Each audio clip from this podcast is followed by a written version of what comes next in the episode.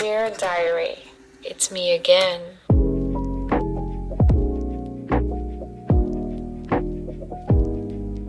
Hi friends, j'espère que vous allez bien. Bienvenue dans un tout nouvel épisode et bienvenue dans une toute nouvelle vidéo aussi sur YouTube. Aujourd'hui, on va rentrer directement dans le vif du sujet qui est de prendre conscience de sa valeur. Pendant un moment, j'ai eu du mal à prendre conscience de ma valeur. Tout d'abord, je me suis rendu compte que c'était parce que je recherchais constamment ma valeur dans les yeux des gens, dans leur avis sur ce que je faisais ou disais, dans leur approbation de mes décisions et de mes idées. J'ai tellement remis en cause ma valeur que j'en ai oublié ma propre identité car au final je ne me suis jamais réellement posé la question de qui j'étais car pour moi la réponse se trouvait dans les yeux des gens et dans leur opinion. Puis j'ai compris, j'ai appris surtout et aujourd'hui je vois totalement mais réellement le résultat.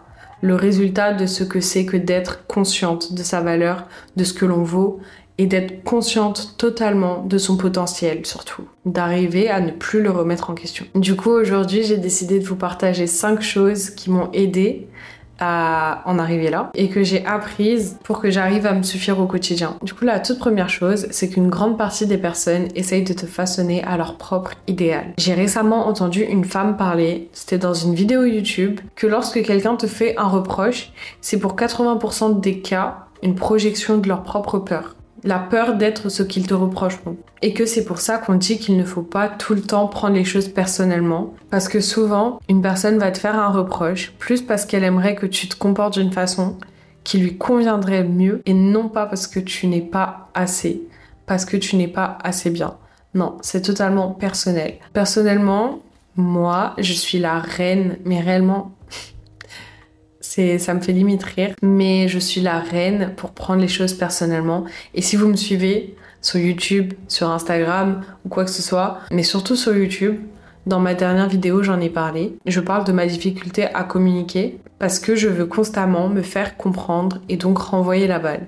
Je peux avoir des longues conversations vraiment pas constructives juste parce que je prends les choses personnellement, parce que je prends les choses comme des reproches, alors que parfois c'est vraiment pas le cas. Ça peut ne pas être le cas parce que juste on essaye de m'apprendre quelque chose ou de m'élever et pas me dire c'est pas bien ce que tu fais. Ou parfois ça peut ne pas être le cas parce que c'est une peur que la personne me renvoie plus qu'autre chose. Donc maintenant quand je parle ou quand j'ai une dispute ou quoi que ce soit, je fais un gros effort pour laisser la personne me parler avant de réfléchir à ce que je vais devoir lui répondre. Par contre, comme je viens de le dire, une grande partie des personnes essayent de te façonner à leur propre idéal. Donc si une personne te fait constamment des reproches, pose-toi quand même la question à deux fois de est-ce que cette personne essaye de me faire évoluer sincèrement? Ou si elle essaye pas de me faire changer la limite, elle est super fine et c'est assez difficile de faire la différence, surtout quand tu as de l'affection pour cette personne-là.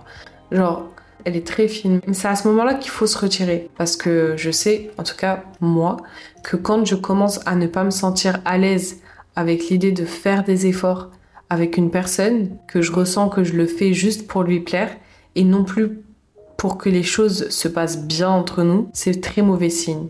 Et c'est vraiment là qu'il faut réussir à partir et apprendre à se retirer et à dire non. Et ça nous mène du coup au deuxième point qui est d'apprendre à dire non.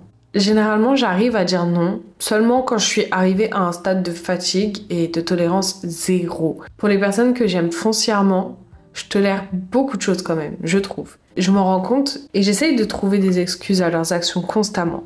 Sauf que je le fais jusqu'à ce que je ne puisse vraiment plus le faire parce que je suis épuisée et épuisée tout simplement de me répéter et que mon message ne soit jamais pris en compte. Et je me suis rendu compte que c'était un réel manque de respect envers moi-même. Parce que ça veut dire que si je tolère leurs actions avec lesquelles je ne me sens vraiment pas en accord, ça veut dire que je leur laisse la porte ouverte pour me les faire subir entre guillemets. Donc je leur donne le bâton pour me faire battre, clairement. Et si je décide de dire oui à ça, je ne peux m'en vouloir qu'à moi-même au final. Donc pour éviter d'en arriver là, la chose qui m'a le plus aidé, ça a été de me poser la question réellement. Est-ce que tu t'aimes assez, Talina, pour laisser passer ça? Est-ce que accepter que cette personne te dise ça, accepter que cette personne te traite de cette façon-là et se comporte de cette façon-là avec toi, c'est un acte d'amour envers toi-même. Si j'avais appris à me poser cette question plus rapidement, j'aurais évité bien des situations, croyez-moi. Je sais à quel point dire non, ça peut être difficile. Mais je sais aussi que subir quelque chose qui ne nous fait pas du bien sur le long terme, ça peut être encore plus difficile. Du coup, aujourd'hui, j'ai sincèrement plus peur de dire non. Malgré les nombreuses excuses que je pourrais trouver aux gens, ces personnes-là, elles, elles ne te trouveront aucune excuse quand il s'agira de se comporter avec toi comme elles le font. Elles ne se soucient pas, ou du moins pas tout le temps, de ce que leur comportement va avoir comme impact sur toi. Donc apprends à te poser la question de est-ce que tu vas dire oui à ça ou est-ce que tu vas dire non? Généralement, la réponse c'est non. Maintenant, il faut réussir à faire ce choix-là et réussir à le dire. Et ça viendra sur le temps, c'est pas quelque chose qui se fait rapidement, c'est quelque chose qui demande quand même beaucoup d'entraînement parce que dire non dans cette société-là où on dit oui à tout, on dit oui facilement, parce qu'on veut tout avoir, tout vivre, c'est très nocif et c'est très toxique. Est-ce que tu vas choisir de t'aimer et de dire non? Le troisième point, je pense que c'est un de mes points euh, préférés, on va dire, c'est d'apprendre à te découvrir et à te connaître. J'aurais tellement aimé qu'on me dise un jour, Talina, prends le temps de savoir qui tu es avant d'apprendre à connaître les autres. En fait, on vit dans un monde où on sait exactement ce qu'on désire des autres. On sait comment on veut qu'ils nous traitent. On sait à quoi on aimerait qu'elles ressemblent et à ce qu'on aimerait qu'elles possèdent. Et on croit mériter certaines choses des autres, qu'on voit chez les autres surtout, qui font bien. Donc on se dit que bah nous aussi on mérite ça. Mais est-ce que on arrive à se poser et à se demander est-ce que c'est réellement ça que je veux? Est-ce que c'est réellement ça que j'aime et dont j'ai besoin. Nos besoins et nos goûts sont tous différents. Vraiment. Il y a vraiment de tout dans le monde et il y aura toujours quelque chose qui va te satisfaire ou quelque chose qui va te déplaire. Tout est différent. Et dans cette génération où on expose tout ce qu'on possède pour montrer et dire regardez ce que j'ai eu, moi j'ai ça comme ça et je l'ai eu à tel moment. Vraiment, on se perd facilement dans ce que nous réellement on aimerait avoir. Maintenant, on se pose plus la question de ce qu'on devrait avoir plutôt que de ce qu'on aimerait réellement avoir. Donc, se poser et avoir une discussion sincère avec soi-même, c'est la meilleure façon de réellement connaître sa valeur et de se connaître soi-même. Parce que si tu ne sais pas ce que tu veux réellement et ce que t'aimes sincèrement, quand tu auras ce que les autres ont, ce que tu pensais devoir avoir et que tu te rendras compte que ça ne te plaît pas, ça t'amènera à te poser d'autres questions comme qu'est-ce qui va pas chez moi? Tu finiras par remettre en cause ta propre valeur. Tout ça parce que tu n'as pas pris le temps de réellement savoir ce que toi tu voulais et ce qui te fait du bien, tu vois. Tu peux apprendre à te découvrir à travers les autres euh, en regardant comment tu agis avec, en te demandant pourquoi tu agis comme ça et est-ce que tu as aimé agir de cette façon. Mais prends encore plus de temps à te découvrir seul, je t'assure. C'est réellement la clé. Ensuite, le point suivant, ça serait de ne pas avoir peur de se retrouver seul. Je sais que personnellement, j'ai beaucoup eu peur pendant très longtemps de me retrouver seule. Si vous me suivez sur YouTube depuis le début, vous devez sûrement le savoir que c'est vraiment quelque chose que je combats un petit peu tous les jours, la solitude, dû à un événement qui s'est passé l'été dernier où j'ai dû réapprendre à être seule. Jusqu'à aujourd'hui, je réapprends à être seule. Sauf que maintenant, et je suis assez fière de pouvoir le dire, je n'ai plus peur d'être seule. Donc pour être honnête, je sais que personnellement j'ai beaucoup eu peur pendant longtemps de me retrouver seule. Tout ça parce que j'avais l'impression que plus on était entouré et plus ça voulait dire qu'on valait quelque chose. Plus ça voulait dire que en réalité on comptait et qu'on avait plus de valeur alors que pas du tout. Je pense que ça vient juste du fait que quand j'étais petite, j'ai été mise à l'écart à l'école. Je vous fais pas vraiment de dessin, c'est quelque chose qui est très courant. Et même dans mon environnement familial quand j'y pense. Et donc, en grandissant, bah, pendant longtemps, j'étais ce qu'on appelle une madame tout le monde.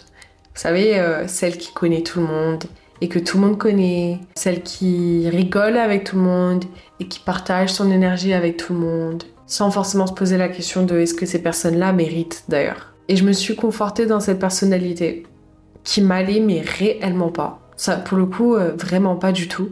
Cette personnalité me collait à la peau et c'est une personnalité que j'ai choisi d'avoir en réalité mais c'est pas quelque chose qui me correspondait. Donc bref, je me suis confortée dans cette personnalité qui m'allait pas.